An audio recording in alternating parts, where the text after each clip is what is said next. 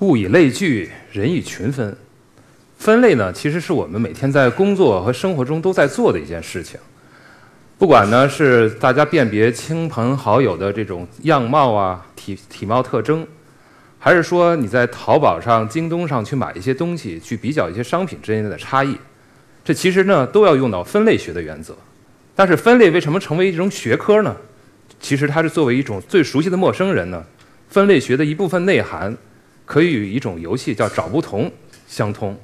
因为我们人类呢，认识和感知世界，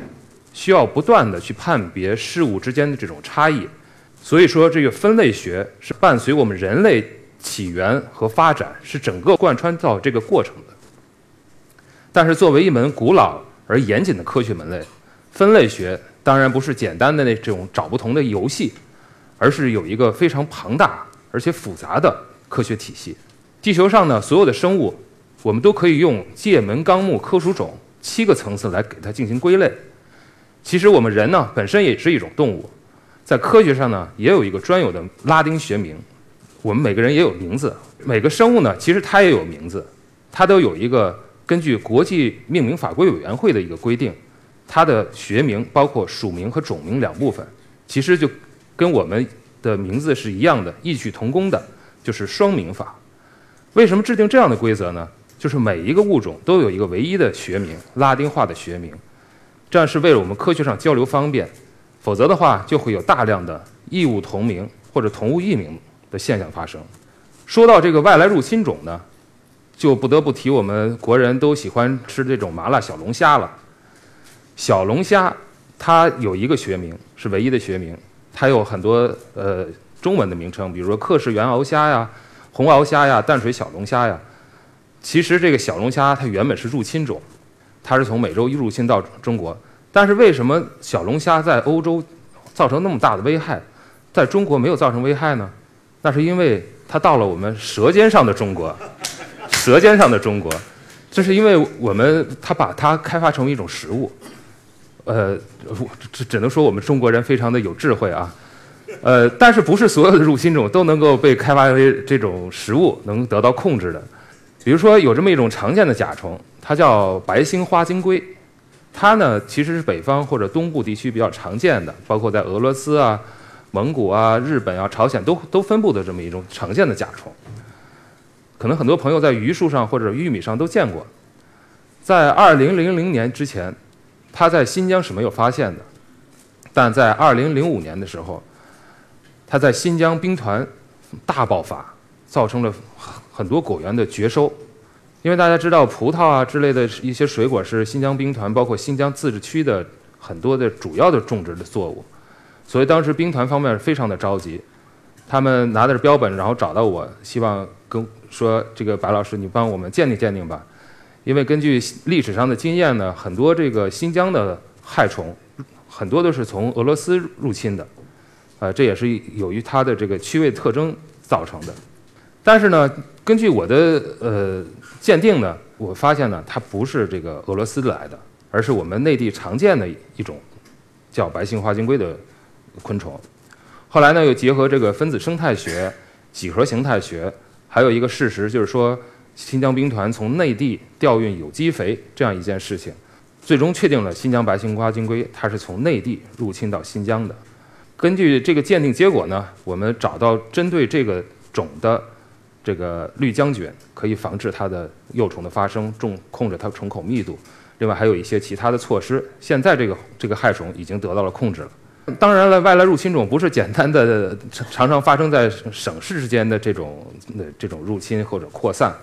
更多的呢是国与国之间的这种扩散。比如说，像在上世纪在山西曾经发首次发现了一种小杜，叫红指大小杜，它原产是美洲，它现在呢。呃，位列这个国家林业局六大害虫病虫害这个工程之一。迄今为止，这个害虫已经造成七百多万株松树的这种死亡。所以这个种呢，它最初的这种鉴定啦，它的这个中文名称的确定，还有最初的调查，都是我们研究组的老先生做的。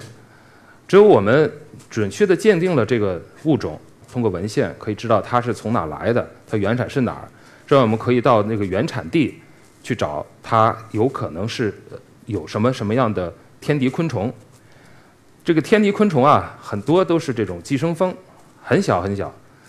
成红指大概都已经很小了，它比它还小。呃，寄生蜂可能只有小于一毫米，小于一毫米的这种小昆虫，但是它也是五脏俱全了。它呢有很大的、很强大的作用，就是可以控制这种，它是专性的，可以控制这个害虫的发生。当然，这个也不光是这个国外的都来入侵我们中国了，我们中国的虫子其实也在入侵其他的国家。比如说，有一种鸡丁虫，它入侵到了美国，美国农业部的人他们也是说：“哎呀，怎么防治啊？”然后也是找到我们，我们也是帮他去云南那边，也是帮他们找评估一些可能的天敌昆虫。当然呢，也不是说所有的入侵的昆虫或者是迁移的这种昆虫都是有害的，有一种。昆虫叫枪狼，它就是有益的。我的博士论文就是研究枪狼分类的。大家可能不知道，中国其实有三百六十多种枪狼，全世界有六千多种枪狼。枪狼呢，就是中文俗称一般就叫屎壳郎，它主要是取食这种哺乳动物的粪便。可能有的人会说，为什么研究这个吃屎的虫子呀？这个有什么用呢？大家知道牛羊，它原本是在这个澳大利亚是没有的。是我们人把它引种到澳大利亚的，当时人只引种了这个牛羊，但牛羊产生的粪便非常的多，澳洲本地的枪狼它其实是不取食这个牛羊的粪便的，为什么呢？因为这其实也是一个种间的这种协同进化的关系。就当时他们的澳洲的本土的枪狼，它祖上没有见过这种牛羊，它就它不吃不吃啊，它不吃，它它它躲着走。所以这怎么办呢？五六十年代是对这个澳洲的这个草场造成非常严重的退化问题。所以澳大利亚他们的这个叫呃科科工委吧，然后他们就是说想办法，就是说我们不但要引种这个牛羊，我们还要引种吃牛羊的这种种枪狼。所以呢，他们从世界各地引种了很多的枪狼，有一些种类也是中国的种类。当时做这件事情的这个 James，他后来因为这件事非常的成功，呃。所以他也成了澳洲的这个院士，然后也带动了很多产业。现在也有很多的枪狼的繁育的公司，这个在中国是不可想象的。他的这个公司就是繁殖很多活体的枪狼，然后把它卖给农场主。枪狼因为当时引种只是个别的种群，它还有是其实现在是近亲的繁殖。现在呢，就是经过四十年，这个枪狼出现了种质退化问题。詹姆斯呢，他觉得这个我们应该再启动一个二次引种的一个项目。因为我是做这个枪狼，他希望中国能够帮忙。我们俩在澳洲啊，在美国呀，在包括在中国，他多次来过中国，我们都见面讨论过这个事情。根据他的测算呢，这个计划至少需要两千万澳元，一部分钱是来自澳大利亚政府的，还有很大的一部分钱来自这种澳洲农场主联盟。其实就是说，澳大利亚的呃农民，他们用脚来投票，他们知道如果我这个枪狼出现问题了。他们祖上遭受的那些呃难题还会再次重现，所以他们愿意自己捐出几百澳元、几千澳元，拿出自己的钱来资助这样的研究。我们大家都知道，这个生物多样性呢，是我们维持我们人类赖以生活在这个地球上的一个先决的条件。没有生物多样性，我们就无法生存下去。生物多样性多样性都在讲。但生物多样性并不是简单的数一数有多少多少种，更重要的是呢，生物多样性其实包括三个层面的内容，一个呢就是遗传多样性，还有是物种多样性，就是我们说的种级的，还有就是生态系统多样性。但无论是哪个层面的这个这个多样性，我们都需要知道它是什么种，需要做出正确的鉴定。这个过程中其实就是一个分类的的过程。所以，分类学呢是我们认识世界的一个工具。地球上估计有一千万种生物，当然也有人经过他们的研究，经过对雨林的一些研究，认为呃有三千种，也有人说有五千种。但不管怎么说，一个事实就是说，我们现在经过二百年的研究，我们只发现了一百多万种登记在册的一百多万种生物，还有非常大量的有待发现的这种生物。因为我们大家知道，这个气候变暖、人类活动干扰啊，环境变化呀，很多生物有可能就是我们还没有发现，它就已经灭绝了。所以呢，我们必须要想办法改变这个现状，尽可能快的、高效的、准确的发现一些新物种。所以我们分类学界呢，首先想到的就是尽可能多的去采集这些标本，比如说去那些人迹罕至的地方，用多种方法采集不同的这种呃极端环境的、不同的生态位的这种昆虫或者这些生物。但是呢，有一个问题就是说，我们获取这些标本的速度远远快于我们研究的速度。比如说，我们研究所还有很多标本。一百多年前，或者说几十年前的这些标本采到了，现在还没有时间、没有精力去做研究，所以我们必须要想办法改加快我们的这研究的速度。刚才讲了，这个研究标标本是很重要的一个研究的载载体，那么这个标本的数字化或者是和在线分享就是非常重要的。像以前呢，我们必须把标本呃快递到一个地方，然后他他来研究这个东西。现在呢，可能我们通过影像互联网加的这种方式，就可以把它分享过去。现在常用的呢，就是这种二维的照片，比如说我们用很很好的相机、很好的这种呃扫描电镜，可以提供这种亚微米的这种呃形态的细节，能够帮助我们做更进一步的分类。但是呢，我们现实的世界是三维的世界，不是二维的。所以呢，后来有很多的三维的数据的获取和分析的方法，对不断的发明出来。比如说，针对很小的厘米量级的，它有显微 CT，还有三维重建技术，还有激光工艺胶方法。我呢，曾经用利用这些成熟的三维技术呢，从这个缅甸琥珀，缅甸琥珀是一亿年前，那是恐龙时代白垩纪的时期，发现了一个昆虫纲的新目。刚才我讲界门纲目科属种。木呢？木级是其实是比较高级的一个结缘了。我们日常发现新种和呃新属的相对容易一点啊，发现一个新木是还是非常非常难的，可以说是几十年一遇吧。我也很幸运，今年又发现了这个奇翅木的另外的一个第二个种，并且发现了它特殊的一种交配的行为。这些都是用已知的呃技术完成的。但是，但是这些技术呢，三维技术还是有一些不完善的地方。最大的问题就是速度太慢，因为我们需要高效率，它速度太慢了。CT 扫描一套数据要几个小时，甚至要几天的时间。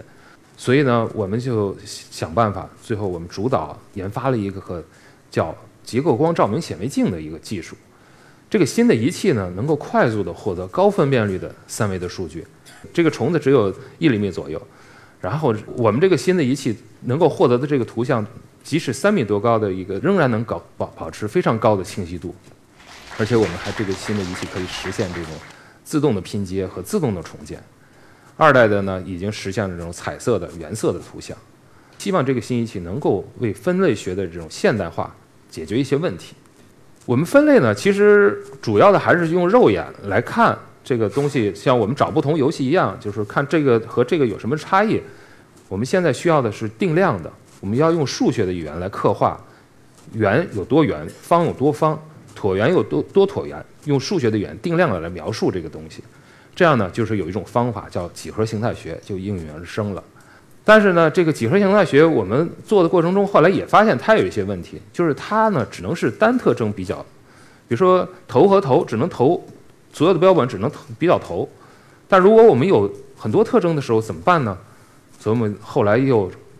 研发了一个新的软件，叫多特征整合的一个算法。现在这个软件呢也已经提供了在线服务了。虽然几何形态学已经飞速发展了，但是它还是太慢了，因为它有很多步骤需要我们人工的手动的去操作一些东西，效率不高。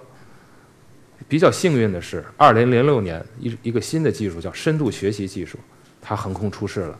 我所以呢，我也是比较快的就把这个生物把它引入到这个生物分类的这个领域。光我们甲虫这一个目，它就有四十万种，全世界有四十万种甲虫，而且它很很多时候非常难采集获得的。根据这个办法呢，我们研究组研发了一个叫我命名为“甲天下”世界甲虫分科的一个体系，一个系统。现在这个甲天下系统呢，已经可以做到世界所有已知的科进行分类，自动鉴定。但是呢，我刚才讲的这个甲虫种类太多，其他的分类结缘，比如说呃亚科级啊、族级、属级、种级的，它的还在研发之中。既然这个问题出现在这个数据量小，那我们就要到世界各地的博物馆去拍这些照片，与国内外同行合作。另外呢，我在这里呢也是呼吁大家能够公公众能够参与我们这个平台，能够贡献数据，也是说我们一起去发现新物种吧。我们把这些物种能够给它登记在册，因为在分类学呃有一个做法。如果是你发现的这个标本，发现的这些东西，我们可以以你的名字来命名。所以就是说，只有全民的参与，才有可能实现这种甲天下数据的裂变性增长。种类太多了，世界种级的这种甲虫的分呃分种的这种系统，甲天下是太难做到了，短期之内是做不到的。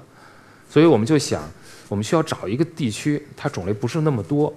然后又有可能做到。比较好的一个地区呢，就是香港，因为从二零一一年开始呢，我每年都受香港渔农自然护理署的邀请，到香港进行甲虫多样性的研究和调查。目前呢，已经获得大量的香港的标本。呃，为什么他们邀请我去呢？很重要的一个原因就是香港是自由港，就是货物它有一个通关的便利，所以就造成香港成为外来入侵种进入大陆的一个跳板。所以我们一定要对香港进行比较系统的、深入的研究，因为香港大概有一千两百种甲虫。目前我们已经设计了几个模块了，除了这个自动鉴定之外，很重要的模块就是一个预警的功能，就是说我们不管是香港的公务员，还是我们大众老百姓，我们看到一个甲虫在香港拍的，拍了之后提交到系统，如果系统给给出你名称，那 OK。如果说系统给你说一个很很低的鉴定率，可能。很难知知道它是什么，可能有几三种可能，一个呢就是说是它有可能是入侵种，或者还有可能是外来呃就是新纪录，还有可能就是新种，